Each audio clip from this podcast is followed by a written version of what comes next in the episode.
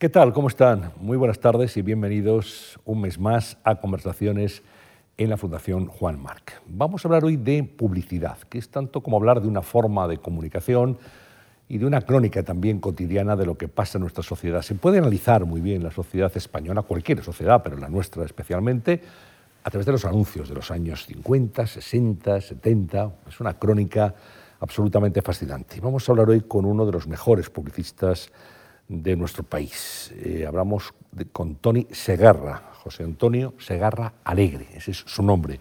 Es socio fundador de Alegre Roca, nació en Barcelona en el año 62 y fue elegido como el mejor creativo publicitario español del siglo XX por la revista Anuncios, que es una publicación especializada del sector. Ha ganado innumerables premios por sus trabajos, tiene 39 leones del Festival de Cannes eh, de Publicidad, más de 100 soles del Festival de Publicidad de San Sebastián, es Premio Nacional de Comunicación del Gobierno de Cataluña por toda su trayectoria y la revista Forbes le seleccionó como una de las 25 personas más influyentes de España en el año 2016. Tony Segarra, muy buenas tardes, bienvenido. Muy buenas tardes, muchísimas gracias por dejarme estar aquí. Y un placer tenerte, porque entendemos... Más para, mí. Entendemos que la publicidad es una forma de comunicación y también es un arte. Vamos a hablar de todo eso en los próximos minutos. Bueno, hablamos de ello. Bueno, impresionante trayectoria. Me imagino que, claro, acumular muchos años, mucha experiencia, muchos trienios, pero cuando sí, uno eso, ve eso indica que premios, tu reconocimiento, realmente es para sentirte orgulloso. Sí, me siento muy orgulloso, pero bueno, hay que, hay que confesar que los publicitarios nos damos muchos premios a nosotros mismos. ¿eh? O sea, que tiene, tiene mérito, pero tiene, no tiene tanto como en otras disciplinas. Y, y también quiere decir que soy ya mayor. Ya, ya, tengo, una, ya tengo unos años. Una experiencia, digamos. Una experiencia. una experiencia acumulada. Tony, ¿cómo podemos definir la publicidad? Yo siempre, como periodista, siempre he pensado que es una forma de, de, de comunicación. Es, Sí. es, en lugar de transmitir una noticia, transmites un mensaje con un, eh, un resultado que tiene que ver con una marca comercial, con un producto, pero ese mismo proceso.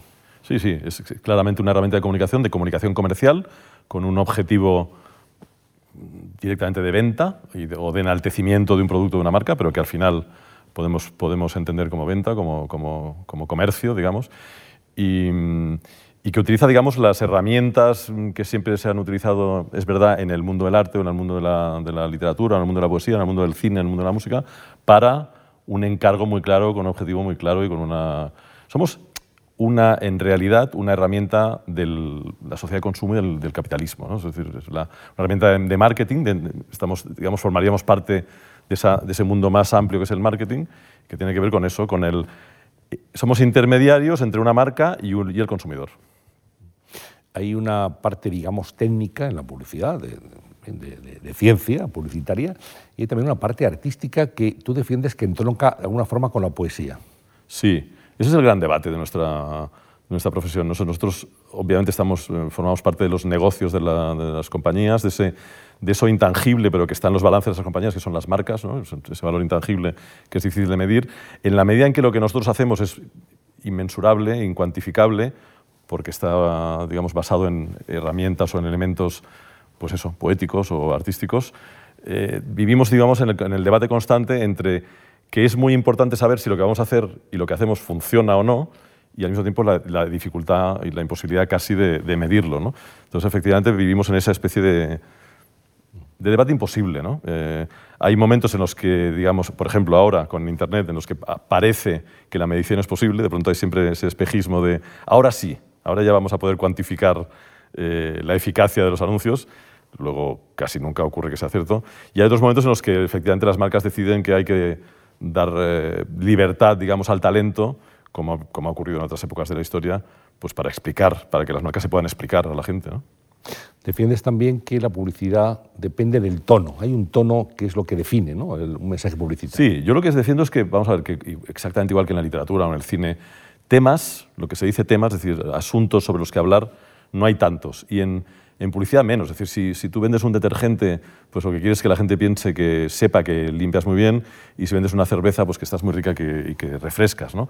no hay tantos temas sobre los que hablar en torno a un producto. Por tanto, nuestro, nuestro papel realmente es conseguir decir eso que hay que decir, y que es lo mismo que dice el, el competidor de la esquina, de una manera distinta, de un modo distinto. Y eso para mí lo podemos llamar tono, lo podemos llamar voz, lo podemos llamar estilo, lo podemos llamar manera, lo podemos llamar personalidad. Al final son sinónimos de, una cosa que es muy parecida, que es pues eso, una manera de hablar propia y reconocible y que haga que esa marca sea elegida de algún modo, ¿no? sea favorita. ¿no? Claro, por ejemplo, una cerveza, por poner un ejemplo. Pues ¿Cuántos anuncios de cerveza se han hecho en la historia de la publicidad? El darle una vuelta, es decir, vamos a tener que buscar un ángulo distinto para vender una cerveza, por decir un producto cualquiera, ¿no? Ese es un reto para, para un creativo publicitario. Claro, y, y una trampa también, porque en, en esa búsqueda de la diferencia a menudo incurrimos en el error de buscar un pequeño nicho de diferenciación, es decir, de ir a buscar pues esta, cerveza es distinta pues porque la burbuja mm, sube a una velocidad inferior a la... Pero probablemente eso a la gente no le interese nada. Entonces, yo creo que hay que acabar, en la mayoría de los casos, yendo a lo que a la gente le interesa, la razón por la que la gente de verdad compra una cerveza y bebe una cerveza, y tratar de, en ese mundo, que es el mundo de todos, eh, existir de una manera distinta. Tú estudiaste, Tony, filología hispánica. Sí, bueno, yo esas cosas que pasan en la adolescencia. ¿no? Yo, yo decidí que, que, en los bares y con los amigos molaba más decir que ibas a ser escritor. ¿Tú qué quieres hacer? Yo, yo voy a ser escritor. Y eso me daba cierto prestigio, eh, o creía yo que me daba lo, tenía, lo, tenías muy claro desde muy joven. Sí, pero nunca lo he sido. Es decir, eh, la, la, realidad es que nunca he escrito o nunca he escrito demasiado. Y desde luego no me veo capaz de, de sentarme un mes delante de un ordenador a, o, o con papeles a escribir una novela. Pero al mismo tiempo, porque mi familia tenía una imprenta, entonces las imprentas tenían estudios de diseño, porque el que venía a una imprenta a encargar un folleto encargaba los textos, encargaba las fotos, encargaba el diseño del folleto, entonces había que hacérselo. Entonces, bueno, a través de ese estudio de diseño que mi hermano mayor, Paco, eh, de alguna manera dirigió en alguna temporada, pues yo como era el escritor de la familia, pues me encargaban textos publicitarios. Y a mí eso se me daba bien, me resultaba relativamente fácil, por eso también lo, postergué, porque me parecía que las cosas fáciles no, no, eran vocaciones serias, ¿no? y me quedé con esa cosa de que yo era escritor. Entonces me encontré en el COU con un... Yo iba directo a Derecho, que es donde íbamos los de letras puras, ¿no? los, que, los que éramos inútiles para ciencias, pues íbamos a Derecho, que, era la carrera digamos, que nos ofrecía alguna posibilidad, por lo menos eso te decían los padres. Y en COU me encontré con un profesor de literatura, Manuel Fuentes, que me fascinó y, opté por hacer filología, pensando que me iban a enseñar a escribir. Luego la realidad es que te enseñan a leer, que es una cosa muy importante y que me ha servido mucho en mi trabajo. Y luego ya, gracias a mi mujer, años después descubrí que no, que yo era un publicitario enfermo, de hecho, obsesivo, y a partir de ese momento fui bastante feliz, vamos. ¿Cómo fue esa epifanía gracias a tu mujer? Pues mira, lo recuerdo perfectamente. Fue un domingo, yo creo que fue un domingo, haciendo la cama. Estábamos allí, éramos recién casados, debíamos llevar tres o cuatro años casados, y yo le daba la matraca a mi mujer de, no, es que no tengo tiempo de escribir, estoy todo el rato con los anuncios, no, no consigo ponerme. Y entonces ella ya cansada de oírme, me dijo, mira, había dejado por un tiempo de trabajar, me dijo, vuelvo a trabajar, ella es decoradora, vuelvo a trabajar, nos vamos a ir con mi madre y no tenemos que pagar eh, alquiler y te pones a escribir. Y sentí pavor, literal, o sea, miedo, de pronto, la, la digamos, la, la posibilidad real de ponerme a hacer eso que estaba diciendo que tenía que hacer, se me planteó como una cosa pero, pero ¿cómo escribir? Pues yo no quiero escribir. ¿Pero ¿Para qué quiero escribir? Y fue en aquel momento directo que decir, bueno, pues no, soy publicista. Y recuerdo el lunes siguiente, no sé si era sábado o domingo, pero era fin de semana, el lunes siguiente ir a trabajar como con la felicidad de decir, oye, soy publicista, qué bien, y, y me encanta. O sea, si me lo paso, bomba. Pero fue así, fue de, de repente. Bueno, supongo que se fue, digamos, el, la, la, gota culminante. ¿no? Yo, yo, creo que ya, ya estaba... La gente a mi alrededor ya debía saber que yo era publicista y no lo quería reconocer. ¿no? O sea, que digamos que la imprenta familiar, en todas tus biografías, la imprenta es un elemento determinante. ¿no? Sí. Sin esa imprenta tú seguramente no te habrías dedicado a la publicidad. Pues es muy probable. Yo, yo, o sea, es, es, fácil verlo ahora desde los 58, ¿no? pero, pero sí. Y mi padre eh, también era una especie de publicista eh, enmascarado en, impresor. De hecho, montó una agencia que se llama Proel en, en determinado momento de su vida. Y, y, a él le gustaba esto. Y de hecho, eh, siempre cuento que, que los sábados cuando eh, se compraban tebeos para casa, nosotros somos seis hermanos, entonces se debían comprar tres o cuatro tebeos, y una de las cosas que compraba mi padre o que recibía era una revista de diseño alemana que se llamaba Novum Gebrauchsgrafik, y entonces al que, el que no conseguía acceder al tebeo porque había llegado tarde, pues ojeaba esa revista. Esa revista. Y a mí aquella revista me, me gustaba, de alguna manera. Me, ahora, ahora me doy cuenta de que me gustaba y de que la veía con, con cierta atención. Mis hermanos no, eran alemán. Pero yo veía aquellos pósters y había algo que me interesaba. Entonces sí me doy cuenta de que me, me fui formando o fui descubriendo de algún modo ese, el don, ¿no? que dicen los ingleses, el gift, eh, mucho, mucho antes de lo que me di cuenta de que, de, de que era mi vocación real. ¿no? Claro, la filología no te enseña a escribir, pero sí te enseña a leer, lo decías antes, sí. y sí te enseña eh, digamos, a utilizar el, lenguaje, porque te habéis estudiado mucha lengua ¿no? en, esa carrera. Y, yo quiero preguntarte por la importancia del lenguaje en la publicidad, la buena utilización del lenguaje, porque lo es todo al final para transmitir un mensaje. Bueno, fundamental, claro, eh, fundamental. El leer yo creo que tiene que ver con una cosa eh, extremadamente, extremadamente importante en nuestro trabajo, que es el análisis. Nosotros al final lo que hacemos es sintetizar. A nosotros se nos plantea un problema de comunicación que suele ser complejo y suele ser amplio, y nosotros vamos destilando, destilando, destilando, destilando hasta que llegamos al eslogan, a, un concepto, a una concreción de ese, de ese problema, de la solución a ese problema de una manera, yo te diría que casi, antes hablábamos de la poesía, te diría que casi poética en un sentido amplio, ¿eh? que nadie me entienda como nosotros no hacemos poesía culta, pero sí creo que utilizamos mecanismos poéticos en el sentido de eso que decía Joan Margarit, que falleció hace un par de semanas, él hablaba de, un atajo a la verdad. ¿no? En todos los productos nosotros tendemos a tratar de encontrar esa pequeña verdad que subyace en ellos, que si no es verdad al final no funciona, y entonces tratamos de, conectar de una manera rápida y emocional con la gente, porque al final nosotros disponemos de muy poco tiempo, de casi nada en la vida de las personas. ¿no? Entonces, sí, utilizamos esa especie de mecanismo sí, poético, y para lo cual, digamos, elegir la palabra correcta, como decía, le mot just, ¿no? no sé quién decía, es eh, absolutamente fundamental. Es la clave. También tengo que decir que es una mezcla de, de, eso y del dominio de la imagen, para lo que yo no he nacido, porque siempre he trabajado, digamos, con... En, en la profesión lo llamamos directores de arte, ¿no? que son los especialistas. Yo soy redactor, procedo a la redacción, y luego tenemos al director de arte que es el especialista en el lenguaje visual. ¿no? Y en publicidad es muy importante también el lenguaje visual. Eh, el aspecto se traduce, que antes decía que era tan importante, se traduce mucho más rápidamente en la imagen que en el, que en el texto. Pero sí, el eslogan, que es uno de, las, digamos, de los fundamentos de las marcas y de los, de los, de los recorridos de las marcas, tiene que ver con elegir correctamente las palabras. Sí, sí.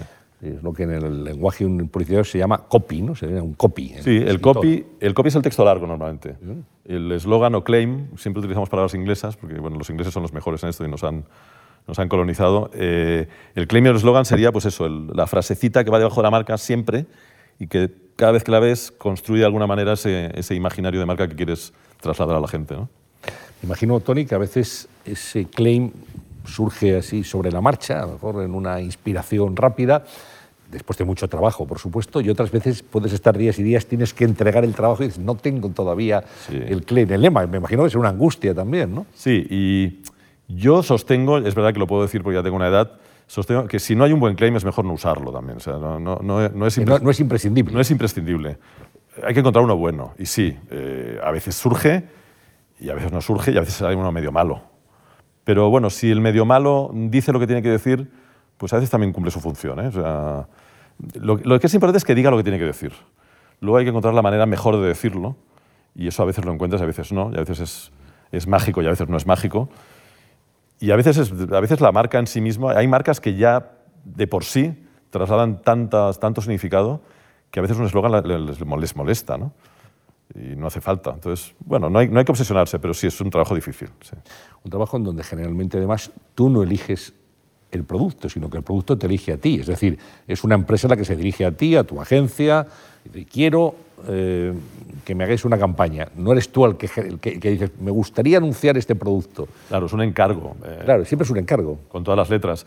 Yo cuando me, cuando me hacen esa pregunta, que suele ocurrir, suele, suele salir de, ¿es la publicidad un arte? Siempre digo, hombre, si lo entendemos como, como se ha entendido el arte desde el romanticismo hacia aquí, digamos, la época moderna y, y posmoderna incluso, el creador, eh, atormentado, genial, que tiene una obra individual. No. O sea, nosotros nos debemos, digamos, a, lo que nos encargan. Ahora, si pensamos en el arte entendido pues, como en el Renacimiento, como en la Edad Media o como, como en otras épocas en las que pues, pues a Miguel Ángel, Julio II le encarga la capilla sixtina, pues hombre, no estamos haciendo eso, obviamente no hacemos capillas sixtinas, pero sí resolvemos encargos y utilizamos un cierto lenguaje artístico, entre comillas, para, para, explicar determinadas cosas. ¿no? Entonces, sí estamos cerca, digamos, de esa quizá artesanía ¿no? del encargo. Y, nosotros, yo sin encargo no, sabría vivir. yo necesito la, la, limitación de un problema, la limitación de un... O sea, si a mí me dijeran, como me ocurrió cuando, cuando ese domingo de Epifanía, ¿no? si me dijeran, puedes hacer lo que te dé la gana, la verdad es que no sabía por dónde empezar. ¿Te perderías? Sí, sí, claramente. A ti lo que hacen es eh, encargarte una campaña, una cuestión concreta, en un tiempo concreto, además. Sí, y eso está bien, ¿eh? porque, porque si no estarías toda la vida haciendo esa campaña. O sea, las campañas nunca están, lo mismo que los libros o los, o supongo que los artículos de prensa, Sí, sí, sí, siempre... nunca dejarías de corregir, ¿no? Entonces, eh, sí, está bien que nos den, bueno, pues que nos den un poco de tiempo, porque el tiempo ayuda y el tiempo mejora las cosas, pero que haya un límite, o sea, que haya una fecha de publicación es muy importante, sí. Deadline, que al final ese día hay que entregarlo. Eh, ¿Cómo era la publicidad cuando tú empezaste, Tony? ¿Qué, en qué- ¿Cómo era el ecosistema español e internacional de la publicidad en ese momento? ¿Cómo lo recuerdas? Bueno, yo, yo la verdad es que he vivido, yo creo que he vivido la época Dorada. dorada de la publicidad en televisión. Yo, yo, digamos, yo soy un heredero de la publicidad cuando la publicidad era publicidad en televisión. O sea, pensemos que, por ejemplo, el Festival de Cannes, que hoy incluirá, pues no sé, 30 categorías distintas, en los años 80 era solamente una categoría que, que era televisión. Y ya había radio, ya había prensa, ya había revistas, pero, pero lo que se contemplaba como publicidad, lo que la gente entendía como, como publicidad era la televisión. Yo, yo nací en ese, en ese mundo, justo cuando, además, digamos, eh, las marcas empezaban a aparecerse todas, los productos empezaban a aparecerse todos, eh, y había una necesidad de explicar historias distintas de productos que se parecían demasiado. Y entonces ahí apareció el adjetivo que, que hemos utilizado de una manera un tanto arrogante, que es la creatividad, ¿no? porque la creatividad es muy común y no nos la debemos apropiar los publicistas, pero nos la hemos apropiado. De hecho, en, el- en la RAE, Sí, sí. eh, creativo es aquel que se dedica a la, El creativo. a la publicidad. Y entonces, eh, digamos, fue la, la época de la explosión de la creatividad. Digamos, las marcas se dieron cuenta de que todas las cervezas sabían más o menos igual, estaban riquísimas todas, eran todas buenísimas, y que el canal de televisión era tan potente que explicarte bien en ese canal hacía la diferencia. ¿no? Y entonces, bueno, viví esa época, aterricé en los años 80 y los años, años 90, donde, digamos, eh, la habilidad que yo había desarrollado adquirió un valor que no había tenido en las décadas anteriores. ¿no? Y bueno, pues he disfrutado de eso y, me he aprovechado de eso de alguna manera. ¿no? Es crear también lo que se llaman atributos de marca, ¿no? intangibles. Las cervezas saben todas muy bien, son todas similares, pero hay que dotar al producto, a la marca, de una serie de valores, de unos intangibles que le hagan distinta, que le hagan diferente, especial. Claro, claramente es eso. O sea, es, la marca es aquello que no sabes qué es. ese- intangible es la palabra perfecta. De hecho, en los balances, ya te digo, de las compañías, así, así, o sea, el valor de la marca es un valor intangible, pero es un valor, es tiene un valor muy importante. extraordinario en algunos casos, y, y consiste en esa especie de corriente de afecto que uno tiene hacia una marca, no sabe muy bien por qué. Eh, la publicidad en aquellos momentos construía mucho porque, porque efectivamente los anuncios los veía todo el mundo y por tanto era un canal de comunicación entre la marca y los consumidores muy poderoso, muy potente, que hoy no existe o que prácticamente no existe.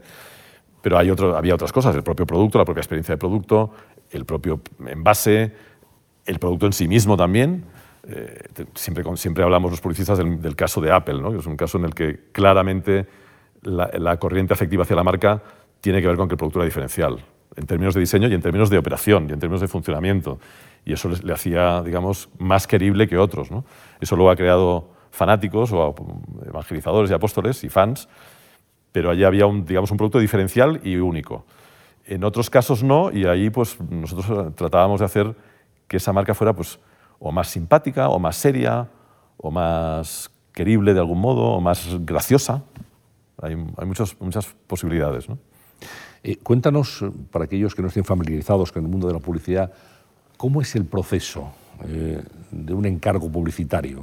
Todo empieza con una marca que os llama, hay un briefing, que es una explicación, qué es lo que quieren y, cómo empiezas a trabajar a partir de entonces. Bueno, el briefing normalmente es un documento, aunque yo reivindico y, trato de convencer de que sea un proceso, porque en realidad, o sea, en eso con los años he ido aprendiendo que detener los procesos en papeles y en documentos eh, un poco los esclerotiza o los, o los- o los rigidiza de alguna manera. ¿no? Está bien bajar las cosas a, a palabras, pero, pero sin que sean documentos sagrados. ¿no? Pero bueno, sí, el briefing, digamos, una palabra inglesa que al final es un resumen, ¿no? Quiere decir, viene a ser un resumen del problema. Es decir, los- los- las marcas lo que tienen es un problema de comunicación o una oportunidad de comunicación. Es decir, pues quiero vender más, tengo un problema con los jóvenes, eh, no me compran las mujeres, tengo que lanzar un producto o tengo que hacer una extensión de producto porque veo que el producto tiene éxito y quiero desarrollarlo por otro lado. Entonces, normalmente ahí lo que hay es un trabajo, yo creo que nuestro método es siempre hablar, mm, dialogar, eh, primero con el cliente hasta que somos capaces de llegar a una concreción, a un, yo, a mí me gusta llamar un concepto, es decir, a una- a un resumen lo suficientemente fértil de, la solución a ese problema que te han planteado. Y luego, a partir de ese concepto, mi, diálogo que era con el cliente pasa a ser un diálogo con, los equipos creativos, que tienen el encargo, digamos, de encontrar soluciones a ese, maneras de, explicarle ese concepto al consumidor. Y ahí sucede otro, otra parte del proceso, que es ese diálogo constante con equipos que te van contando eh, ideas, mm, cosas, y que tú, tu misión como director creativo, que es lo que yo he hecho en, publicidad, es tratar de ver cuál es la que encaja con eso que el cliente te ha contado y quiere. ¿no? tratar de, ver qué, cuál de esas ideas y, funciona y cómo construirla de alguna manera. ¿no? Bueno, es, un trabajo un poco de intermediación entre el talento y, un cliente que te plantea un problema. Es un trabajo muy de equipo y, de equipos muy numerosos, ¿eh? porque además luego, normalmente, esa idea que surge en algún momento y que es aprobada por el cliente, hay que producirla, hay que ejecutarla de alguna manera. Antes casi siempre era un spot de televisión, para lo cual necesitabas una productora, con un realizador y con un equipo amplísimo de profesionales, y hoy puede ser eso, o puede ser un podcast, o puede ser un programa de televisión, o puede ser un documental, o puede ser un libro, puede ser cualquier cosa hoy un anuncio. ¿no? o puede ser un banner de, Internet. Eh, una vez que. ¿Todas las ideas valen cuando estás en el proceso creativo? ¿Hasta las más disparatadas? ¿Todas se ponen sobre la mesa? Sí, vale. En el proceso. Eh, proceso creativo. En el proceso habría que intentar que la gente no se calle mucho. Ah. Y el trabajo del director creativo consiste en eh, seleccionar de eso. Para, para mí, como director creativo, me resulta más fácil el trabajo si la gente no se calla. Es verdad que de lo que te cuentan, normalmente el 99% de lo que se dice no sirve para nada, pero se va construyendo con eso. Es un proceso de construcción y muy reflexivo, ¿eh? no, no, no, tiene mucho que ver con... Es verdad que, que a lo mejor el, digamos, el proceso de conexión de final se produce en la ducha un día, pero antes de que se produzca en la ducha y para que se produzca en la ducha ha tenido que haber mucho trabajo de reflexión mucho trabajo de desbrozamiento y de análisis y de, y de encontrar qué, qué estás buscando, ¿no? y a quién se lo quieres contar y de qué manera se lo quieres contar. ¿no? Claro, tienes ese proceso destilado, llegas a una idea, un concepto, puede estar satisfecho y hay que examinarse, Tony. Tienes que ir a ver al cliente, que realmente igual no sabe mucho de publicidad, no tiene, en fin, tiene sus ideas, y tienes que convencerle de que eso a lo que tú has llegado con tu equipo es lo más beneficioso para él. No sé si siempre coincide el cliente o hay veces que te dicen, no, por aquí no. No, bueno. ¿Cómo es, ¿Cómo es ese examen? Yo siempre, yo siempre insisto a los estudiantes de publicidad que sean muy conscientes de que les gusta mucho lo que hacen, porque es verdad que lo nuestro es como opositar a notarías cada semana. Claro. Una cosa muy tremenda. Además, es un trabajo en el que, porque es un trabajo pseudo-artístico, tú dejas mucho mm, personal, dejas algo emocional ahí, y la verdad es que normalmente las primeras presentaciones nunca van bien, es difícil que vayan bien, o por lo menos se corrige, se, plantean dudas, el cliente obviamente tiene dudas, es normal, porque de pronto ve las cosas de golpe y, pues se, le, se, le, plantean cuestiones que a ti tú ya has superado, pero que ellos están justo en el momento de empezar. Eh, es un trabajo en equipo y el trabajo en equipo incluye de una manera muy decisiva al cliente. ¿eh? O sea, el cliente al final es el que plantea el problema, el que plantea el nivel de exigencia, el que decide y el que paga, al final, y el que, el que, y es que se arriesga. Por tanto, hay una diferencia fundamental entre tener buenos clientes y clientes no tan buenos. Yo, mm, eh, normalmente se, se, suele decir, no, las agencias buenas siempre hacen bien. No, los clientes buenos siempre lo hacen bien. O sea, yo no conozco ningún cliente bueno que no haya hecho un buen trabajo.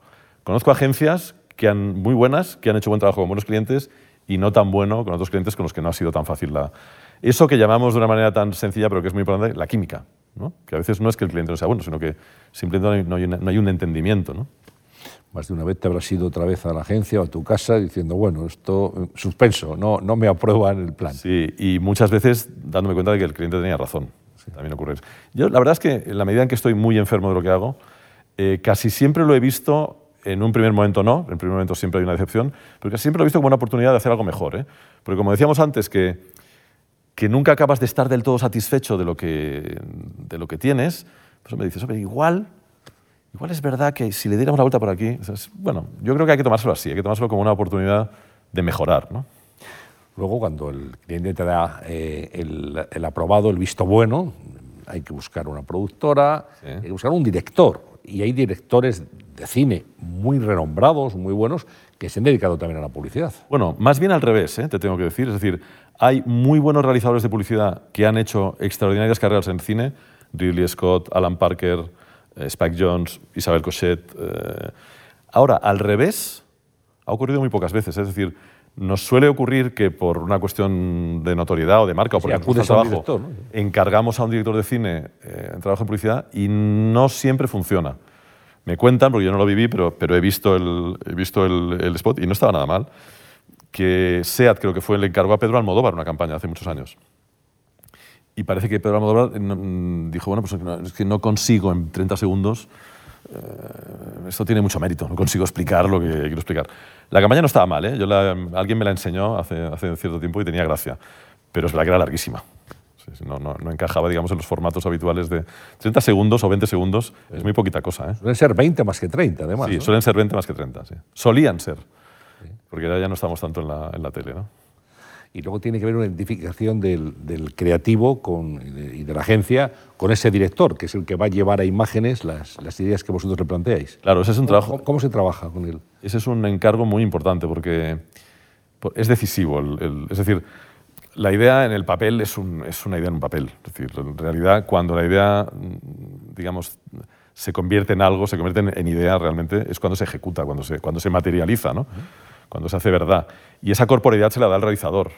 Entonces, es fundamental eh, encontrar al adecuado para el guion, eh, trabajar el guion con él, eh, entender que es la parte decisiva del equipo. Eso es una cosa que a los publicistas nos cuesta mucho. Es decir, es en esa pelea, digamos, entre el guionista y el realizador, que yo creo que es, forma parte del mundo del cine, y que en el mundo del cine, digamos, el realizador parece que cobra ventaja.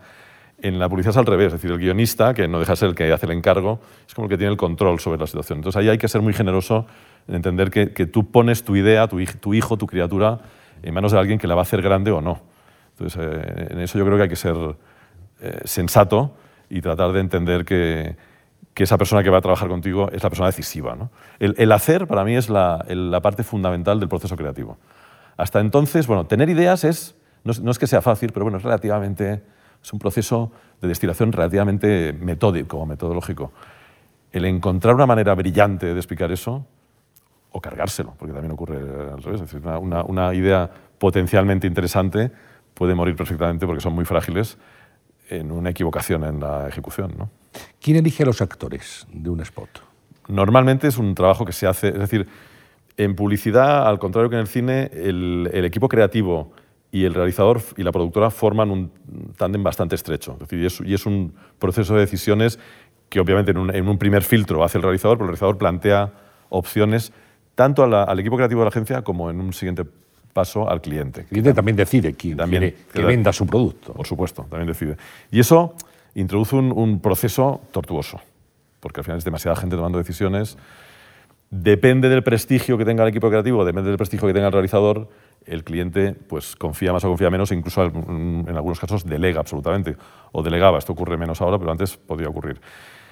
A mí me gusta pensar, y es una cosa que he aprendido con los años, que el que sabe de eso es el realizador, el director, y suelo fiarme de su criterio. Obviamente, si veo algo que no me interesa o que no me parece bien, lo digo, ¿no? Pero, pero creo que el, que el que domina el lenguaje y el que se tiene que sentir cómodo luego en un plató o en un, en un escenario, rodando con un actor, por ejemplo, es el realizador. Entonces, yo creo que es importante que la decisión final la tome él. Puede haber actores y actrices absolutamente desconocidos o a veces son personajes muy, muy notorios, con mucha fama y con mucha popularidad. Y a veces eso es positivo y otras puede fagocitar el producto, ¿no? Tiene sus pros y sus contras. Sí, sí, sí. El, el famoso, el- nosotros como siempre utilizamos palabras inglesas, lo llamamos el celebrity. El celebrity. Ahora ya también se utiliza de una manera Sí, popular. El famoso tiene la gran ventaja de, a pesar de que cobran un dinero, de ahorrar tiempo y dinero, porque normalmente lo que te da es una, un eh, plus de notoriedad extraordinario, pero es verdad que tiene la amenaza siempre de comerse, precisamente por esa notoriedad, de comerse a la marca. Entonces hay que tener mucho cuidado en tratar de que, de que, el, de que el famoso, digamos, trabaje para, no, no para él, sino para la marca que le ha contratado, que no es fácil, ¿eh? No es fácil. Hay muchísimos casos de, de anuncios que se conocen por el anuncio de el famoso y no de la marca, ¿no? Puede ocurrir también que se recuerde un anuncio más o menos como es, pero no sepas qué anuncia al final, qué producto es el que, el que te está vendiendo. También, y eso ocurre cada vez con más frecuencia. Es verdad que la conexión a la marca y la relación con la marca es bueno, es, la esencia de lo que hacemos. De ahí la importancia de la manera, ¿no? la importancia del tono, la importancia de hablar con un lenguaje que la gente sea capaz de identificar con una marca. ¿no? Eh, ahora que estamos aquí sentados, eh, me recuerda mucho a, nuestros, a, nuestras campañas del Banco Sabadell, por ejemplo, ¿no? que, son, que en un principio fueron conversaciones. Bueno, pues ese, ese tono, ese estilo, ese blanco y negro, han dotado a la marca de una personalidad que hace que en el momento en que aparezca en, en la televisión, normalmente la gente ya reconozca Incluso a veces se conoce que es del Sabadell, algo que no es del Sabadell porque se parece, a esa. Entonces, bueno, pues construir estilos eh, ayuda mucho a esa, identificación de marca. ¿no? Tenemos ya el spot, el anuncio, y generalmente se, se, hace una prueba, se hace un focus group para que la gente opine qué le parece ese anuncio. No solo al final, sino muchas veces al principio. De hecho, cada vez más al principio. Al principio también. Es decir, con un, con un copión. Con un storyboard, con una maqueta, con, con algún elemento que nos permita contarle a la gente. A veces cuando es muy difícil hacerlo, vamos nosotros mismos a explicarle a los focus groups, oye, la cosa es que sale un señor y dice tal, y bueno, la gente da su opinión. Eh, yo a veces eh, pienso que eso es un poco como los augures de la época de los romanos. es decir, es, un intento, lo que decíamos antes, de asegurar un tiro que no es posible asegurar. Pero bueno, por lo menos da una cierta garantía. Eh, en algunos casos te, puede identificar errores graves, eso es cierto, pero no debería ser un sustituto de la, decisión. Y en, muy a menudo lo es. Es decir, muy a menudo los clientes se toman el focus group y las reuniones de grupo como sustituto de su eh, responsabilidad. Y yo creo que eso es malo y suele, suele además acabar mal. Focus Group, que es una representación, digamos, a escala de, la sociedad donde hay gente de todo tipo. ¿no? Las encuestas electorales, sí, de algún modo, sí muy, muy parecido. Pero en una encuesta electoral la pregunta es muy sencilla, ¿a qué va a votar usted? Y aún así se equivocan. Aquí lo que le pones delante de la gente es un anuncio o una maqueta de un anuncio y le tienes que explicar qué, siente, qué le parece, que es como si te preguntaran, oye, ¿tú por qué quieres a tu hijo? O, como decía Borges, ¿a qué sabe el pan? No, no se me ocurre cómo decirlo. ¿no? Entonces, es complicado que te den respuestas correctas a, a preguntas sobre algo tan inmensurable, ¿no? tan intangible. ¿Quiénes han sido eh, los publicitarios, los publicistas a los que tú has admirado más? Eh, nacionales e internacionales. La montaña, yo soy un, soy un fanático de esto. De hecho, yo durante muchos años he tenido fama en el oficio de ser una especie de rata de biblioteca de la, de la publicidad. Yo, la, publicidad se aprende sobre todo en los anuarios, o se aprendía, en los anuarios de los festivales de publicidad, básicamente americanos e ingleses. Los americanos y los ingleses editan libros con sus festivales de publicidad y yo cada, cuando, llegaba, cuando llegaban esos libros, yo me encerraba una semana a estudiarlos. Pero estudiarlos quiere decir que me miraba las fichas técnicas y veía pues, que Luke Sullivan, que el año pasado estaba en una agencia de Minneapolis, se había cambiado, no sé dónde, entonces me iba a los anteriores y veía la trayectoria de Luke Sullivan y decía, coño, este tío es buenísimo y tal, y mira lo que ha hecho. Y entonces había amigos de otras agencias que cuando tenían una idea y les parecía que estaba hecha, me llamaban, oye, una cosa así tal, entonces suena, sí, hombre, sí, esto en el 78 lo hizo Fallon McElligott en Minneapolis, en no sé qué. Entonces, eh, eso me ha hecho admirar a montones de gente. A ver, referentes. Eh, claro, mi primer referente, por, por, casi por obligación, pero además es que me fue muy bien, fue mi hermano. El primero, el primero que me formó de alguna manera eh, fue Paco, que me, me, hizo, digamos, eh, trabajar para él en, en, el estudio de diseño gráfico. Y luego él siempre ha tenido como una especie de vocación como de raro, muy interesante, que la sigue manteniendo hoy. Y en aquel momento, por ejemplo, en el que todo, estaba, todo el mundo estaba mirando a Inglaterra y Estados Unidos, él miraba a Alemania. Entonces había una agencia en Alemania que se llamaba GGK, que era una agencia muy extraña de unos arquitectos y de un escritor suizo-alemana que hacían trabajos para Swissair y para IWC. Y yo me formé mucho con un estilo alemán que era, yo lo llamaba eh, modestia arrogante. Eran anuncios que era como, parecían como humildes, pero en realidad estaban como diciendo, somos, somos los mejores.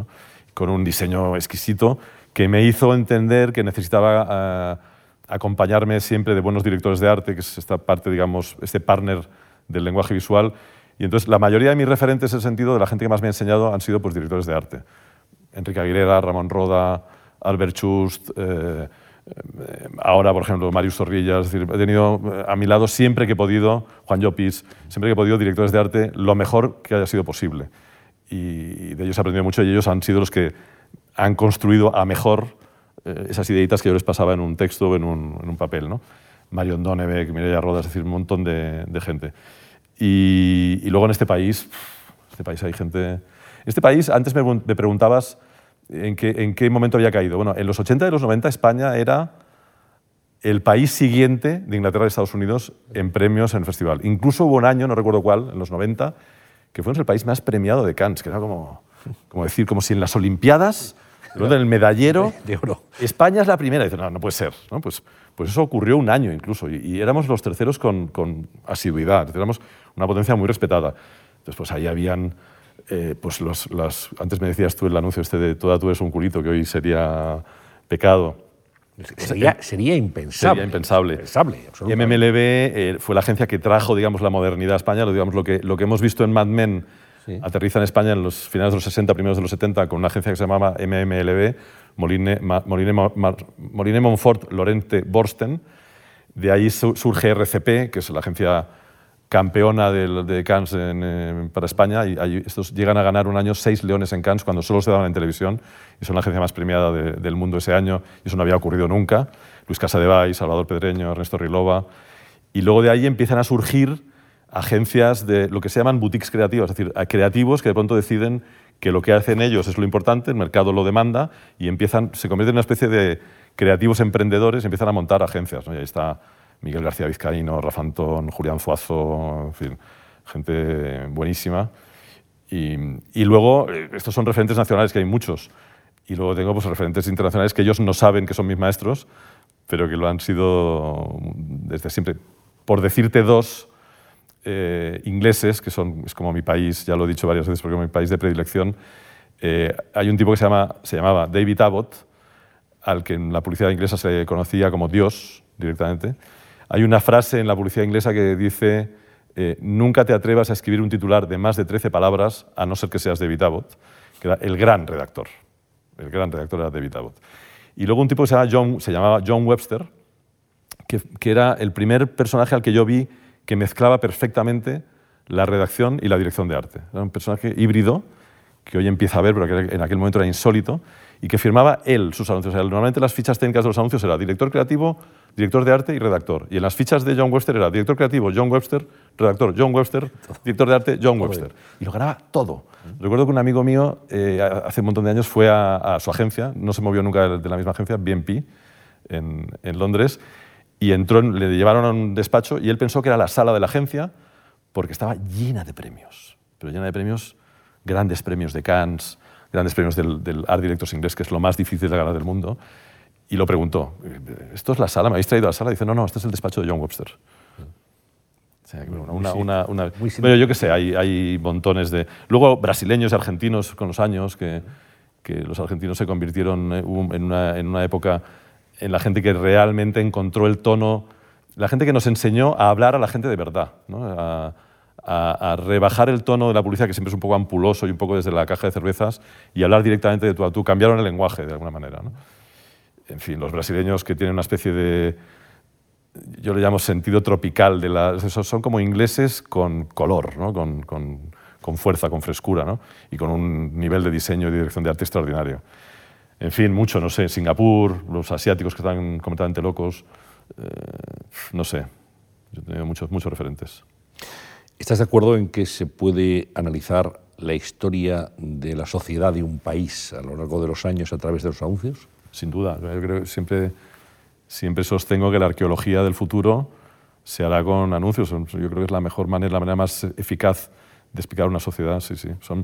De alguna manera, nosotros obligatoriamente tenemos que mirar a la sociedad, tratar de reflejarla y además desde un punto de vista positivo. Es decir, nosotros seguramente somos la, la única disciplina de comunicación o la única disciplina, digamos, del mundo de la cultura que habla en términos positivos de la vida, porque, digamos, tanto en el periodismo como en la cultura general, como en el mundo del arte en general, lo que tiene prestigio es eh, el pesimismo, la tristeza, el drama, la tragedia, ¿no? el dolor, el sufrimiento. Cuando, cuando una película de Hollywood acaba en final feliz, inmediatamente es des- des- de- clasificada como una película comercial. ¿no? Y eso, eso es lo peor que se, que se puede decir del cine. Muy comercial. Este. Y nosotros, bueno, nosotros somos, finalmente, al final, yo creo que el único superviviente de lo positivo. Creo que, por ejemplo, estoy absolutamente convencido de que la época post-pandemia nos va a necesitar mucho, porque creo que va a haber una necesidad enorme de, de optimismo y de vender. Por lo tanto, yo creo que la publicidad nos sacará del, del, del post-COVID.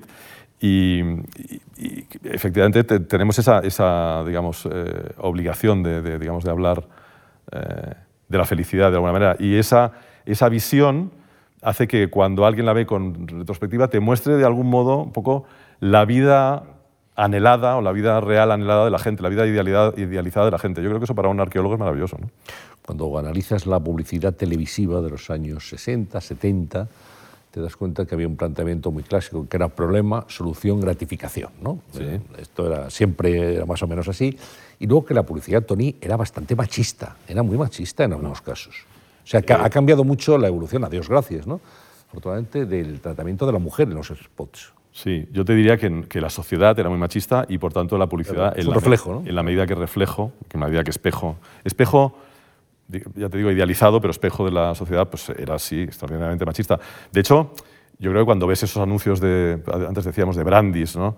del, guerrero que llegaba a casa y la mujer esclava que le, ponía una copa de... te das cuenta, eh, estamos hablando de los años 60, te das cuenta de cuánto hemos mejorado en ese sentido. Es decir, esa tendencia que tenemos siempre a pensar vamos fatal, las cosas son horribles. No, pues hombre, no. Si, si, si, miramos hacia atrás, nos damos cuenta de que hemos avanzado. Es verdad, yo tengo tres hijas muy activistas y muy, y muy feministas y me alegro que sean así. Eh, y creo que hay que hacer más. Pero, hombre, que hemos avanzado mucho. En este país, es verdad que quedan países en los que no y, que queda por hacer. Pero, hombre, es que en los 60 estábamos fatal. ¿eh?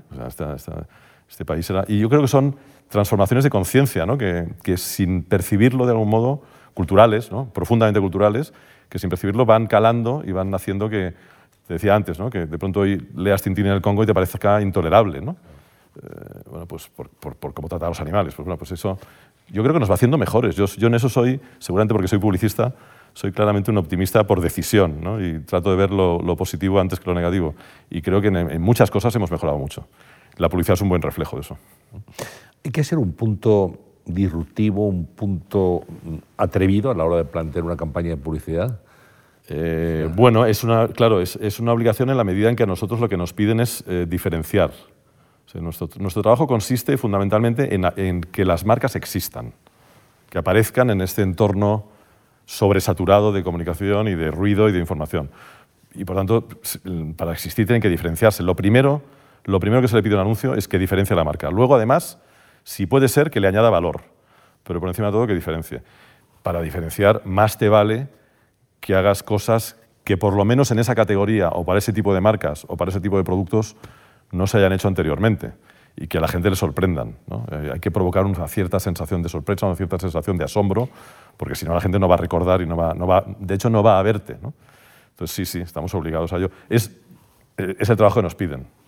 cuando, cuando nos piden creatividad, en realidad nos están pidiendo diferenciación. Sin embargo, Tony, hay una tendencia usada en los últimos años de anuncios muy miméticos. Se parecen mucho, no sabes si están anunciando letras del tesoro, están anunciando una bebida, eh, una promoción inmobiliaria, porque todas son muy conceptuales y hacen referencia al tiempo, la vida, un amanecer, un atardecer. Hay eh, primeros planos y, son muy parecidos, una música muy emotiva y una locución similar, y al final tú recuerdas el anuncio, pero no sabes si estaba anunciando un coche o una marca de galletas. Bueno, porque eh, ayer mi hija me preguntaba, ¿por qué los, hablando de coches, ¿por qué los coches son todos iguales ahora? Yo decía, bueno, porque, porque los diseña el túnel del viento, no los diseña no los diseña un diseñador al que le han pedido haz un coche original, propio, nuestro. Yo antes era capaz de distinguir un Renault de un Ford y mm, ni siquiera los coches de alta gama se diferencian. ¿no? Y los anuncios es lo mismo, los, los, diseñan comités, los diseñan focus group, los diseñan algoritmos en algunos casos. Yo creo que estamos, yo eh, confío en que estemos en el final de un proceso en el que nos ha metido Internet y en el que ha regresado, digamos, una cierta idea de que podíamos, esta vez sí, medir la eficacia, medir, cuantificar cómo, por qué la policía funciona, por qué es digamos, esa herramienta rebelde que nunca se deja medir, por qué se podía medir, que es el mismo momento, tú me preguntabas, ¿cuándo llegaste tú a la policía? Yo llegué a la policía en el momento en que eso había dejado de... Habíamos tenido también una etapa en la, la policía de televisión donde parecía que todo era medible que, y que, digamos, poniendo dinero en, en, televisión, aunque el anuncio fuese malo y a base de repetir, la cosa funcionaba, porque los productos también eran, eran diferenciales, eran distintos los productos se homogenizan, la publicidad es, eh, muy masiva y muy, muy numerosa y de pronto aparece la necesidad de sobresalir por lo que cuentas, por la historia que cuentas y por la idea que cuentas. Yo creo que esto deberá volver en un momento más o menos temprano, porque efectivamente estamos en un momento en el que los anuncios ya no se diferencian unos de otros. Porque es que, digamos, la, la necesidad de no arriesgar se convierte en el mayor de los riesgos, porque acabas convirtiendo tu publicidad en invisible. Hay una frase célebre de un eh, CEO de alguna compañía de los 60 o los 50 que decía, sé que la mitad del dinero que invierto en publicidad no sirve para nada, lo que no sé es qué mitad es. Eh, yo creo que hoy el 100% de la mayoría del dinero que se invierte en publicidad en estos anuncios invisibles va a la papelera. Por tanto, habrá que recuperar ese 50% que funcionaba. y, sobre todo pensar que hace algunos años un anuncio, cuando había solamente una cadena o, cadena y media contando lo que era entonces el UHF ¿no? en, televisión española, un anuncio podía tener 12, 13, 14, 15 millones de espectadores. Un anuncio. Ahora, las televisiones privadas, cuando nacen, se fragmenta la audiencia, llega el mando a distancia y además, para más INRI, pues te dicen, volvemos dentro de siete minutos. Y eso la gente lo toma como una invitación a levantarse y hacer otras cosas, no, no a quedarse viendo anuncios. Claro. Eh, sí, sí, esa es la, digamos, la gran transformación que produce Internet en la comunicación, en lo nuestro y en general, pero en lo nuestro es muy fundamental, es la fragmentación de la audiencia. Si nosotros antes teníamos, durante 50 años, tuvimos una audiencia convocada enorme, masiva, delante nuestro, y nosotros lo único que teníamos que hacer era subirnos a la caja de cervezas y gritar de una manera más o menos inteligente o más o menos divertida lo que teníamos que decir, y esto se ha acabado, y hoy, bueno, la, esa es la desventaja, la ventaja es que podemos segmentar de una manera, la tecnología nos permite y segmentar a, nuestras audiencias. Es decir, hoy es muy importante decidir a quién quieres hablar. Yo antes hacíamos un anuncio de, de, de EVAX, de compresas, y le hablábamos a las chicas a las que queríamos llegar, a las mujeres a las que queríamos llegar, y a un señor que estaba con su cerveza en la tele viendo un partido de fútbol. Y, había que hablarles un poco con respeto a todos, ¿no? tratar de llegar a las chicas y tratar de no ofender al señor que estaba con la cerveza. Hoy tenemos la ventaja de poder hablar de un modo más directo en un canal más directo. Eh, esa fragmentación te obliga a cambiar el lenguaje, te obliga a pensar más en términos un poco del periodista. Yo creo que el periodista siempre ha priorizado lo que la gente quiere escuchar. El creador de contenido siempre ha priorizado lo que la gente quiere escuchar porque tiene la necesidad de convocar una audiencia, tiene que crear esa audiencia. A nosotros a la audiencia ya nos la habían convocado. Por lo tanto, nunca tuvimos la necesidad de pensar, ¿qué quiere escuchar? No, le contábamos nuestra, nuestra batallita. O yo creo que estamos transformándonos progresivamente cada vez más, tanto nosotros como profesionales, como las marcas, que casi te diría en canales, en creadores de contenido, ¿no? en, en eh, gente que intenta atraer a la gente hacia lo que tiene que decir, hacia lo que tenemos que decir. Que es distinto, ¿eh? es, sustancialmente distinto. Claro, tú te diriges como publicista a un target, a un grupo, audiencia, un grupo, de gente. Audiencia, dentro de la audiencia general quiero este segmento, este fragmento de la audiencia al que yo me dirijo. Ahora es posible ya con la tecnología, y lo será dentro de nada, todavía de una manera mucho más clara, el hacer una segmentación personal. Es que si a usted le gusta viajar y además los coches de alta gama y además le gusta determinadas cuestiones de, relacionadas con el ocio, la literatura, etcétera, voy a dirigir los anuncios a sus gustos. O sea, me voy a dirigir a usted directamente. Es así, es, literalmente así. Es decir, el gran ganador, digamos, de la, de la, de la transformación de la publicidad, que es Google y, y, las redes sociales, pero fundamentalmente Google, lo que ha, ha sustituido, digamos, la publicidad masiva general por una publicidad masiva personalizada, individualizada, pero que uno puede comprar en, las que las marcas pueden comprar eh, globalmente. Es decir, mm, necesito conectar con mujeres de 30 a 35 años que hayan comprado zapatos rojos en el último mes en el mundo. Y, con ellas hablas y digamos, te las ofrecen. Hay que volver a aquella famosa frase de cuando, cuando el producto es gratis, cuando algo es gratis, el producto eres tú. Entonces, no hay que olvidar que Google es una empresa de publicidad, no es, no es un buscador. Es decir, Google te ha regalado el buscador para venderte a ti posteriormente. ¿no? Y, digamos, el noventa y tantos por ciento de los ingresos de Google eh, son publicitarios. Y está bien, eso es, eso, es, su negocio, eso es su origen. Entonces, efectivamente, en, ese mundo, aparentemente hoy, eh, digamos, el trabajo que nosotros hacíamos es un poco absurdo, porque nosotros, en realidad nuestro trabajo era el trabajo de contar historias alrededor de un producto, alrededor de una marca. Lo que creo es que es muy difícil crear afecto hacia una marca, crear, digamos, sí, atractivo hacia una marca a base de en realidad lo que, lo que hace Google son casi anuncios por palabras, el, viejo anuncio clasificado, es decir, te llega, te llega una oferta, te llega un producto, te llega una, una, noticia alrededor. Pero yo creo que la eficacia que sigue teniendo el rodear a la marca de una aura, de una historia, de un, ahora lo llamamos mucho storytelling, siempre con esta manía de, un, relato. Un relato, sí. el horror este, ¿no? Pero, pero sí, pero al final de, de llenarlo de un, de un, mundo, de un imaginario atractivo, eso con esa publicidad tan personalizada es difícil de hacer, yo creo. O, quiero creer que es difícil de hacer, porque si no me deprimiré mucho. En España no ha habido eh, tradición de publicidad política, sí en Estados Unidos, y, se venden a los candidatos como si fueran un producto. ¿eh? En fin, salvando todas las instancias como si fuera un detergente o una marca de cerveza, exactamente igual.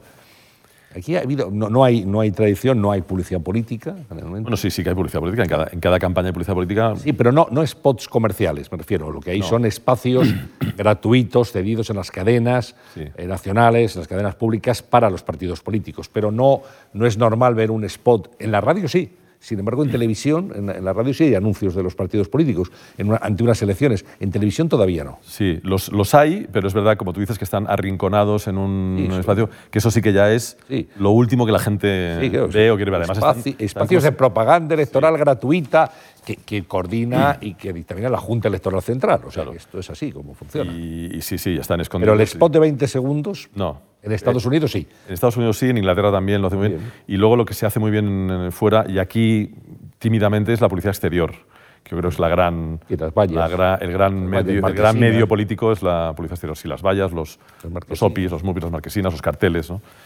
Eh, sí, es verdad que aquí no hay una tradición. Yo creo que en la medida en que yo no sé de dónde viene eso, si, si hay que creer a Escotado y ese libro magnífico de los enemigos del comercio, hay una especie de, no sé si una cosa de, religiosa o de nuestro origen católico, cristiano, pero hay una cierta, eh, eh, digamos, eh, animadversión contra el comercio, contra la venta. ¿no? Entonces esta idea de vender a un candidato, que al final es lo que hay que hacer, como que está mal visto. Entonces como que hacer de excesivo marketing pero bueno, los, políticos jóvenes lo, empiezan a entender y, de hecho, por ejemplo, el caso de Pedro Sánchez es paradigmático, de Iván Redondo, que incluso tiene una agencia eh, dentro de Moncloa que lo hace muy bien y que, trabaja directamente los mensajes, es decir, que, han entendido muy claramente que la publicidad es un mecanismo eficaz de ganar elecciones y, de trasladar mensajes al final.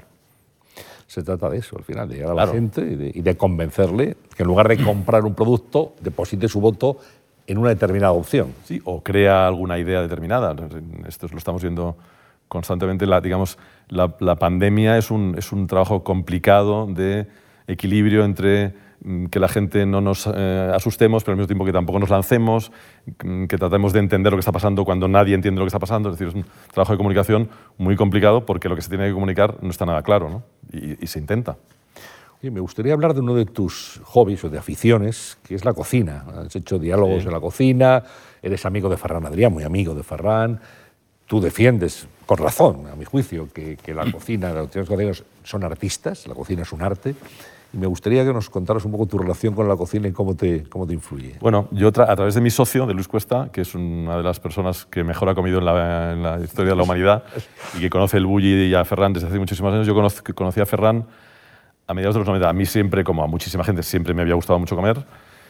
Eh, quizá de un poquito más que a los demás, pero siempre me ha gustado mucho. Pero el conocimiento de Ferran y del Bulli a mediados de los 90 es como una especie de otra epifanía en mi vida, como una especie de revelación.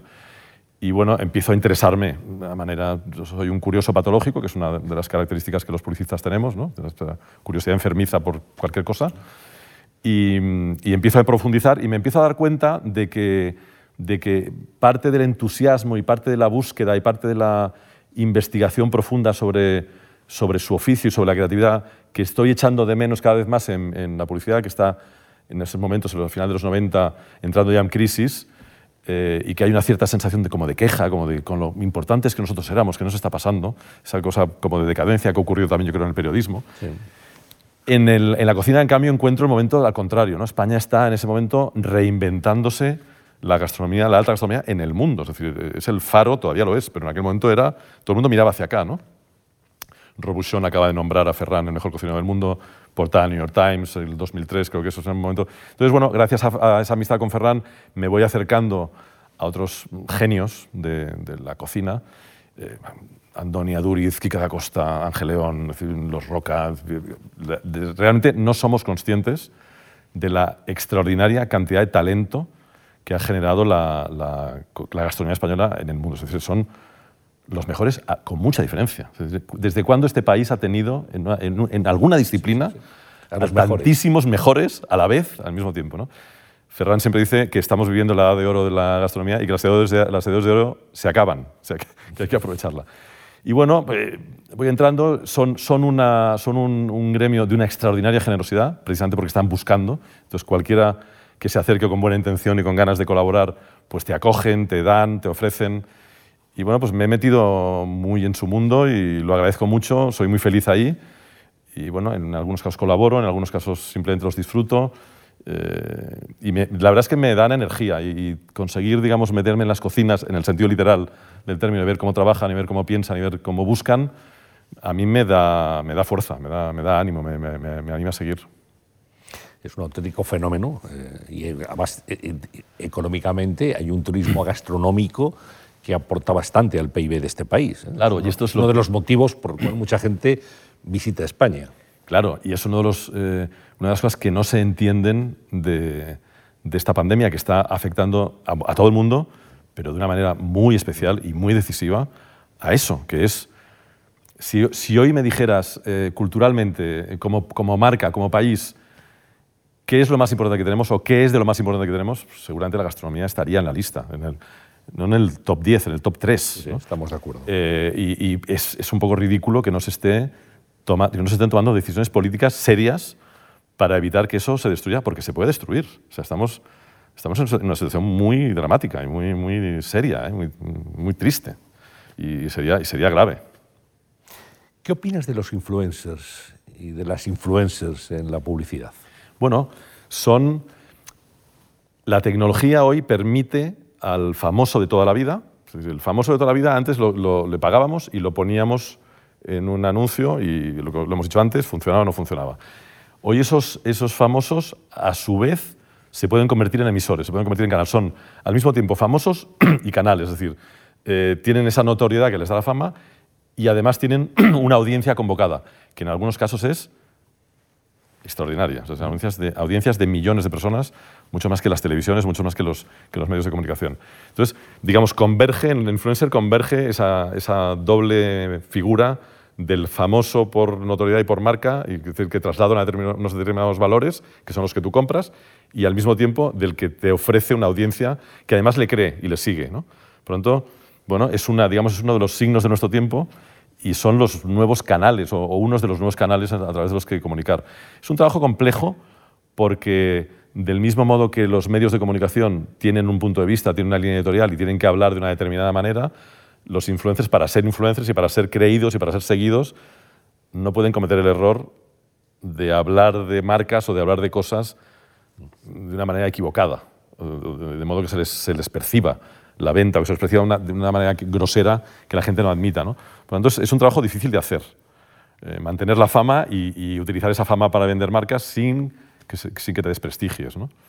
Eh, hay gente, por ejemplo, amigos como Risto Mejide, que es un publicista que se ha convertido en, en celebrity influencer, pues hacen muy poquita cosa, por ejemplo, para marcas porque son conscientes de que su credibilidad pasa por, por esa relación directa con la gente sin, sin, sin demasiados intermediarios. ¿Y, qué, cuál es tu opinión acerca de la publicidad encubierta? Bueno, yo siempre defiendo que la publicidad, que cuando nos, cuando nos eh, atacaban, nos atacan, la publicidad se le ataca, es un, es un enemigo fácil, digamos cuando se atacaban siempre decía, bueno, pero es que nosotros somos, al final somos de toda la propaganda, de toda la publicidad que existe en el mundo, que es todo, eh, nosotros somos los que al principio pone, ahora vienen los anuncios, ahora vienen las mentiras, ¿no? Pero si uno lo piensa bien, Hollywood es una industria de propaganda, la mayoría de la prensa eh, al final trabaja en base a, a notas de prensa y a líneas editoriales intencionadas, eh, en fin, ya no hablemos de la prensa, digamos, del lifestyle, ¿no? las marcas de moda, las marcas de, que son directamente catálogos de, marcas. En fin, digamos, la, publicidad desde siempre, la propaganda desde siempre ha infestado todo lo que tenga que ver con una audiencia. Es decir, allá donde hay una audiencia, hay una marca dispuesta a pagar para aparecer de una manera cubierta o encubierta. Lo encubierto ha existido siempre y, bueno, yo creo que es inevitable, es eh, lamentablemente inevitable, y yo creo que la, época dorada de la, publicidad en televisión, de alguna manera, desvió muchos ingresos, mucho dinero y mucha inversión a una publicidad que era más honesta, de alguna manera, ¿no? más, más reconocible como publicidad. Hoy todo ese dinero nos persigue de unas maneras mm, un poco extrañas. ¿no? ¿Funciona el emplazamiento de producto? El, product placement de las... ¿Product de las, placement? De las, de las, si se hace bien, sí. Claro, si se hace bien, sí. Eh, ha existido siempre. Yo recuerdo que me di cuenta de, de, que la industria de Hollywood es una industria fundamentalmente de propaganda, no solo ideológica, también de marcas y de productos, porque recuerdo mucho que mis padres eh, nos hablaban de que ellos habían decidido eh, parecerse, es decir, digamos, uno de sus estímulos para mejorar en la vida era de parecerse a las películas que veían, de Spencer Tracy, de, que, fumaban y que tenían unos coches estupendos y que tenían unas lavadoras magníficas. Y que, es decir, la, industria de Hollywood construyó un ideal de mundo que, generó la multinacional americana. Es decir, digamos, el, el, imperio económico americano vino precedido de una campaña mundial que eran las películas eh, maravillosas de Hollywood que vendían un estilo de vida. Y ese estilo de vida luego te lo traía pues, la Westinghouse de turno y la, General Electric, de turno. ¿no? Eh, entonces, bueno, eh, eso de alguna manera ha regresado. Ese, mundo, ese mundo de la propaganda encubierta, de la publicidad encubierta, del product placement, que existía antes de la tele, con la caída de relevancia de la tele, ha vuelto bastante. Oye, ¿y, la publicidad subliminal existe o es un mito urbano? A mí me gustaría que me la explicaran, porque si es tan eficaz, eh, yo, la, utilizaría. Os decía, no, es que, yo creo que en una película te ponen un fotograma, solo un fotograma, tú no eres consciente, con una, una bebida refrescante, pero al final tienes ganas de beber esa bebida, por ejemplo. Se ha, se ha hablado mucho ¿no? de esa publicidad subliminal. Yo no la conozco, mm, creo que es una leyenda urbana y insisto que, a ver, nosotros intentamos hacer publicidad subliminal, es decir, nosotros intentamos vender de un modo lateral, de un modo emocional, tratando de no ser groseros, porque normalmente la venta grosera casi siempre es rechazada. Es decir, al final yo creo que hay que respetar al consumidor, el consumidor no está, no está dispuesto a que le chilles, ¿no? por tanto hay que intentar eh, darle algo a cambio, darle algún regalito, tratar, tratar de hacerle reír, contarle un chiste. Lo que hacen los buenos vendedores, ¿no? cuando te, te, venden sin que te des cuenta que te vendas, que vendas, pues yo entiendo que la publicidad subliminal de alguna manera, pues es eso, es lo que intentamos hacer todos los publicistas a la hora de vender, que es tratar de que no se nos note demasiado y tratar de seducir más que de vender a la cara. ¿no? Bien, vamos a ver, Tony, algunos spots de tu larga trayectoria. Hemos seleccionado unos poquitos para que los puedan compartir también nuestros espectadores. Entonces, si te parece, los vemos y luego tú nos cuentas cuál fue el proceso, porque les van a sonar a todos ustedes anuncios que forman parte de, de su vida y eslogans, claims, lemas que también están incorporados a nuestra cultura y a nuestro recuerdo. Así que vamos con el primero.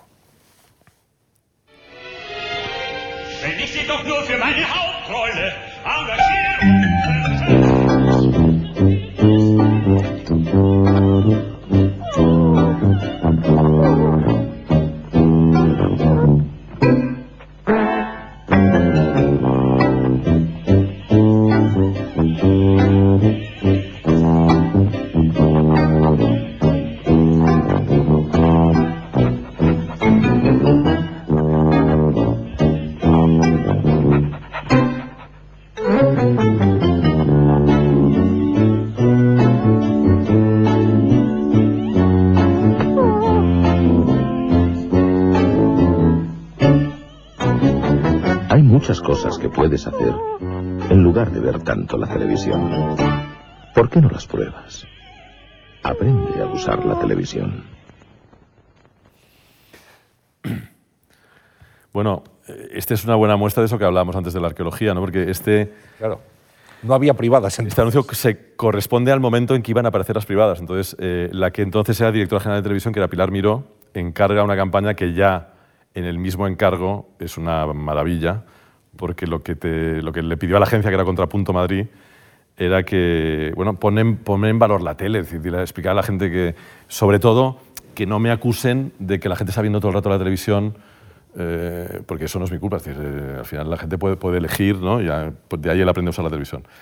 Eh, este es, es también un anuncio que demuestra, otra cosa que te he dicho antes, que yo te soy un tipo con mucha suerte, porque yo aterricé en contrapunto desde Barcelona, en contrapunto Madrid desde Barcelona, justo en el medio de esta campaña y justo cuando yo llego eh, empiezo a trabajar con un equipo maravilloso de, que era Maribel Muñoz y Mel- Melchor Palacios y justo que estaban llevando esta, esta campaña, ya habían hecho tres o cuatro spots y en ese momento aterriza el encargo, bueno, habría que hacer algo para el público infantil, que ya es como el rizo de, o sea, el encargo... Doble tirabuzón, salto me- mortal. mejorado, el encargo mejorado. Sí, sí.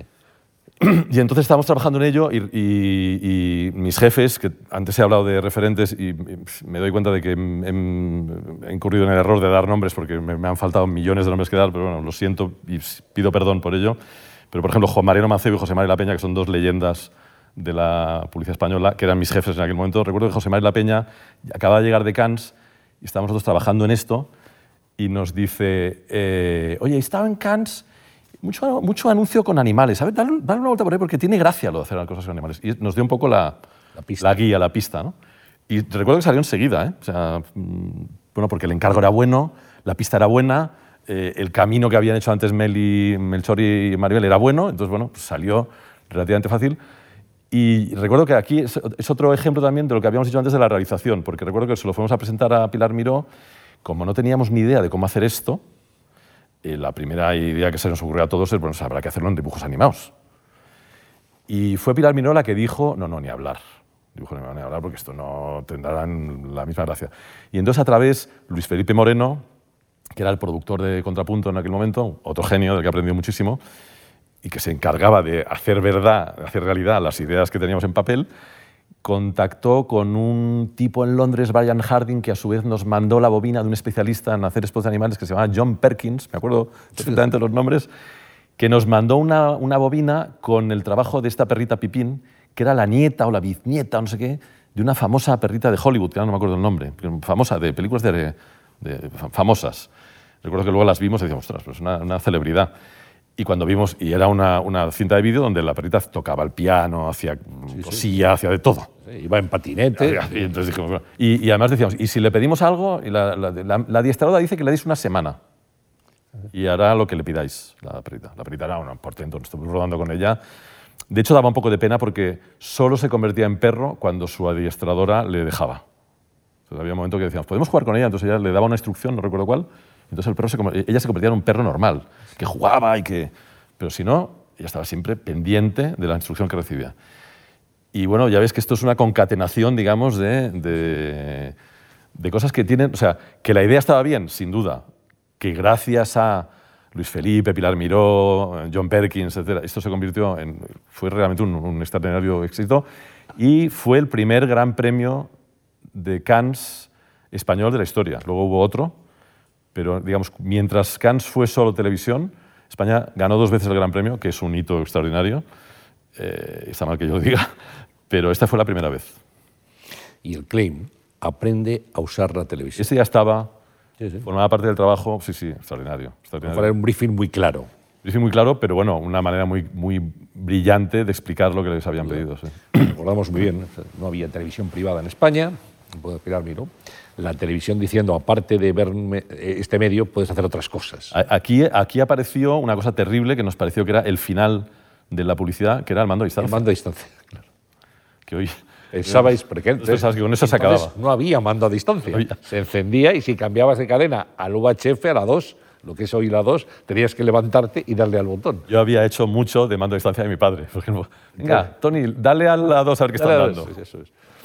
Así es. A Vamos ver si está Joaquín Soler Serrano. con Serrano, eh, José Mede Íñigo, estudio abierto, había algunos programas notables en, en la 2, de, que no se llamaba la 2, era la segunda cadena, muy conocida como el UHF. El UHF. Pon el UHF. era- Exacto. era así. Vamos con el siguiente anuncio.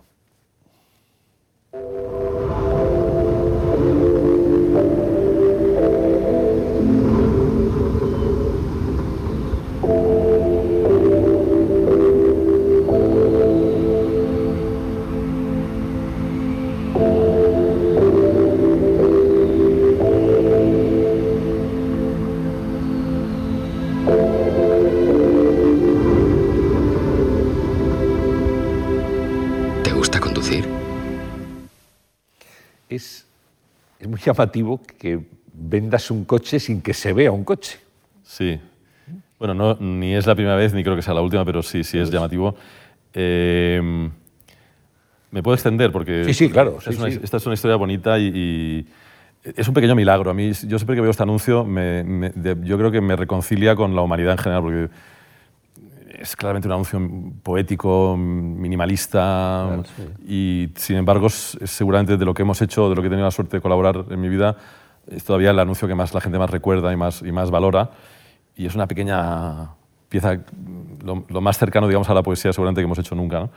Eh, este anuncio surge también de un buen cliente, es decir, Ignacio Fernández Simal, que es el cliente que durante muchos años nos dio la responsabilidad, digamos, de manejar la, la cuenta de BMW. Eh, estábamos trabajando con él y de pronto eh, nos pidió una campaña para periódicos y revistas.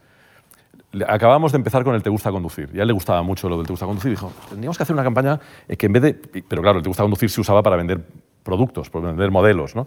Teníamos que hacer una, una campaña no en televisión, porque no te quiero gastar tanto dinero, pero sí en prensa y revistas que venda el Te gusta conducir, que, que explique un poco eso, qué queremos decir con el Te gusta conducir, eso de la, de la felicidad, el placer de conducir. ¿no? Y entonces yo recuerdo que teníamos unos cuantos titulares, eh, textos, mm, por ahí guardados en carpetas en torno a ese asunto de cuando habíamos llegado al- eslogan y se los eh, pasé a la- entonces eh, Marion Donebeck y Mireia Roda, pero sobre todo Marion Donebeck, que era una directora de arte extraordinaria que teníamos en la agencia, le dije, mira Marion, eh, te- hay que hacer esta campaña, tengo estos titulares, hazlo bonito, ponlo bonito. ¿no? Y Marion me devolvió unos anuncios extraordinarios de los que había eliminado los titulares. Es decir, se había inspirado en los titulares, pero le sobraban. O sea, se me cargó los titulares y hizo unos anuncios maravillosos, una especie de poemas visuales. Realmente ya eran unos poemas visuales muy, muy de ilustración. Tal. Al cliente le encantaron, salieron en, en prensa, en revistas, tuvieron cierta relevancia. Y entonces ahí otra vez el cliente dijo, hombre, esto está muy bien, igual sí que habría que hacer algo en tele. Mira, como no es ningún producto ni depende de ninguna campaña de modelos de serie 3, serie 5 tal, ir pensando, nos dio tiempo, ir pensando en a ver qué, qué podemos hacer con esto. Lo primero que se nos ocurrió es, como los anuncios de prensa eran ilustración y tal cual, llamamos a eh, Carolina y Mariona, que eran dos de las mayores expertas, siguen siendo dos de las mayores expertas de animación en España y les enseñamos los guiones que queríamos hacer y la- las, ideas, las, las campañas gráficas. Dijimos, hay que hacer televisión con esto y está, está claro que hay que hacerlo con animación. Y fueron ellas las que nos dijeron, ellas, que estaban perdiendo un encargo con lo que nos decían, dijeron, pues yo esto no lo veo en animación, yo creo que esto te está pidiendo imagen real. Es decir, esta sensación que queréis trasladar de la felicidad al volante, eh, yo creo que esto es, o es imagen real, no lo vamos a conseguir con animación.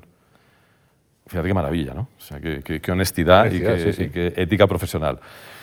Total, que nos, que nos, nos lo creímos, entonces ahí entró el Luis Felipe Moreno, antes he dicho antes de, de Contrapunto, aquí era Rafa Montilla, eh, que era un- el tipo de producción audiovisual, pero que era director creativo de la agencia, porque su trabajo era tan influyente en el, en el proceso de creación que le nombramos director creativo, era socio de la agencia también.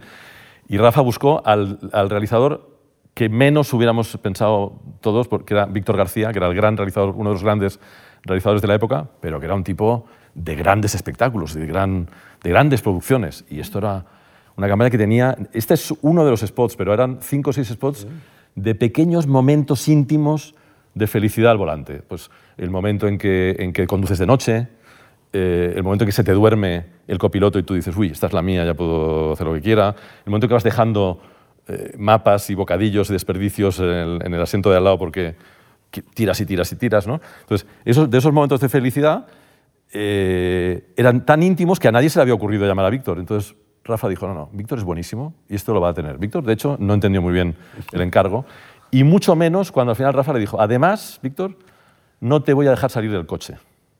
O sea, esto ocurre dentro del coche, es una sensación dentro, del, dentro coche, del coche. y la cámara tiene que estar dentro del coche. Víctor protestó mucho, que él hubiera dicho helicópteros y cosas, ¿no? y, y la otra decisión, que ahí el, extraordinario el cliente también fue, esto hay que ir a hacerlo digamos, nosotros siempre habíamos pensado que el mito, digamos, de ese viaje, de esa conducción, era el western, ¿no? Era, y eran esos paisajes, de el hombre libre a caballo, pues esos paisajes de Monument Valley, ¿no? Y de, y de John Ford y de la diligencia. Y le decimos al cliente, esta película hay que ir a hacerla a Monument Valley. Entonces el tío, el tío dice, vamos a ver, son películas pequeñas, con la cámara dentro del coche, que se va a ver la ventanilla tal cual, y me dices que te tienes que rodarla a California y a Nevada y tal. Sí. Bueno, pues venga. Y bueno, y lo hicimos. Y bueno, toda esa concatenación de, de- de maravillas y de gente comprensiva, de gente tal. Y luego, además, después de eso, recuerdo que Víctor, que era mm, famoso por, por- porque gastaba mucho tiempo montando, en realidad eran, eran- los realizadores siempre surgen de algún lado. Algunos surgen de la luz, algunos surgen del, del guion. Víctor era un tipo que venía del montaje, de la edición. Era un extraordinario montador, montaba él. Y se pasó semanas montando hasta que llegó a, a iba trayendo hasta que llegó esta pieza que parece que no, pero que es un prodigio de montaje. Y bueno, pues eso, tiempo, buen encargo, eh, generosidad, eh, mucha gente trabajando, mucha gente tomando decisiones equivocadas que luego fueron eh, adecuadas, errores que, que la gente nos corrigió por el camino, generosidad, y de ahí salió esto. Y el claim eh, como pregunta, porque puedes decir, bueno, para que te guste conducir, para que disfrutes conducir, pero es, es como una pregunta, ¿no? Sí, Es claim- original. el claim ya venía de antes. ¿eh? Ya- Ya, pero en su momento, en el origen del, del Sí, sí. Eh, bueno, es llamativo. Sí, a nosotros nos parece muy natural porque, digamos, yo creo que lo que hace la publicidad es, es interpelar de una manera lo más natural y a poder ser inteligente o respetuosa posible al, al- al telespectador. ¿no? Yo creo que este claim lo que es es una invitación. ¿no? Una- una- yo creo que una invitación amable. que Tiene un poco de esa modestia arrogante de la que te hablaba antes de los alemanes. Es decir, en- realidad lo que está diciendo es, hombre, si te gusta conducir, te vas a tener que comprar un BMW o si no. Pero, lo, pero lo, intentaba, lo intentaba decir de una manera eh, que no sonase arrogante y de ahí la pregunta también. ¿no? Bueno, el anuncio que viene ahora, yo creo que es una genialidad absoluta porque define muy bien lo que es el territorio personal y, doméstico. Vamos a verlo. Toda república debe tener un himno y una bandera. Las leyes se deciden en el Parlamento y a pesar de ser una república puede tener un rey o una reina. Los habitantes tienen la obligación de conservar su flora y su fauna. En la república el derecho a huelga es legítimo, lo mismo que el derecho de reunión, y por ley los invasores serán respetados. Todas estas leyes pueden, por supuesto, cambiar en el momento en que te dé la gana. Bienvenido a la República Independiente de tu casa. Bueno, Es que bueno, aquí el texto del anuncio, ¿no? lo que eh, sí. eh, fuerza tremenda. Hay un, hay un montón de cosas aquí de las que hemos ido hablando. Eh, por ejemplo, la elección correcta de las palabras para, para el claim. Pero este anuncio procede. nosotros ya, ya estábamos trabajando con IKEA en una campaña que tuvo mucho éxito, que, se- que el eslogan era Redecora tu vida Sí. y que funcionaba muy bien. Pero nosotros nos iba llamando de vez en cuando de la central de IKEA. Las, las agencias de IKEA, digamos, eran independientes, pero de vez en cuando te llamaban pues, para trabajar en algún, en algún briefing con ellos o en algún asunto. Entonces, íbamos, fuimos allí, eh, fuimos Luis Cuesta e Ignasi Puig, que eran mis socios, digamos, de gestión, más de, más de marketing, y fui yo. Y eh, estaban trabajando en, la- en el posicionamiento mundial de la marca para el futuro. Entonces, una semana trabajaban con los españoles, otra semana trabajaban con otros. Pero cuando fuimos allí nos dimos cuenta de que los mercados maduros de IKEA eh, a menudo, cuando no habían sido muy explícitos en decir que los muebles de IKEA eran ideales para el hogar real, para la cocina, para el cuarto de baño, para los salones de tu casa real, se habían convertido como los muebles del hogar provisional. ¿no? Entonces, en Estados Unidos, por ejemplo, un estudiante se amueblaba la casa con IKEA, pero cuando se graduaba en Harvard ni se le ocurría, porque eso era una cosa como de estudiantes, de latinos y de, y de gente con pocas posibilidades. ¿no?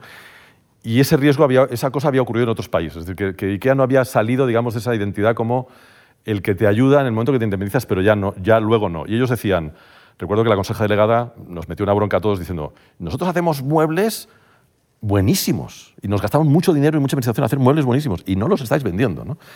Entonces, recu- recuerdo que llegamos asustados a España diciéndole al, diciendo al cliente, hombre, el redecorar tu vida no nos conviene a largo plazo. Son- a largo plazo, cuanto más éxito tenga, más nos vamos a meter en el callejón sin salida del hogar provisional. Y lo que hay que vender son cocinas y, salones y, y dormitorios. A la clienta le costó en principio entenderlo porque decía, hombre, pero si nos va muy bien lo que va, pero lo entendió. Y entonces, claro, lo que pasaba es que nos metíamos, antes hemos dicho, hablado de los temas, ¿no? de, de los temas, bueno, pues el hogar provisional no deja de ser un tema diferencial y propio de IKEA, pero claro, meterse en el hogar es donde están todas las marcas de publicidad. O sea, todas, todas están en el hogar.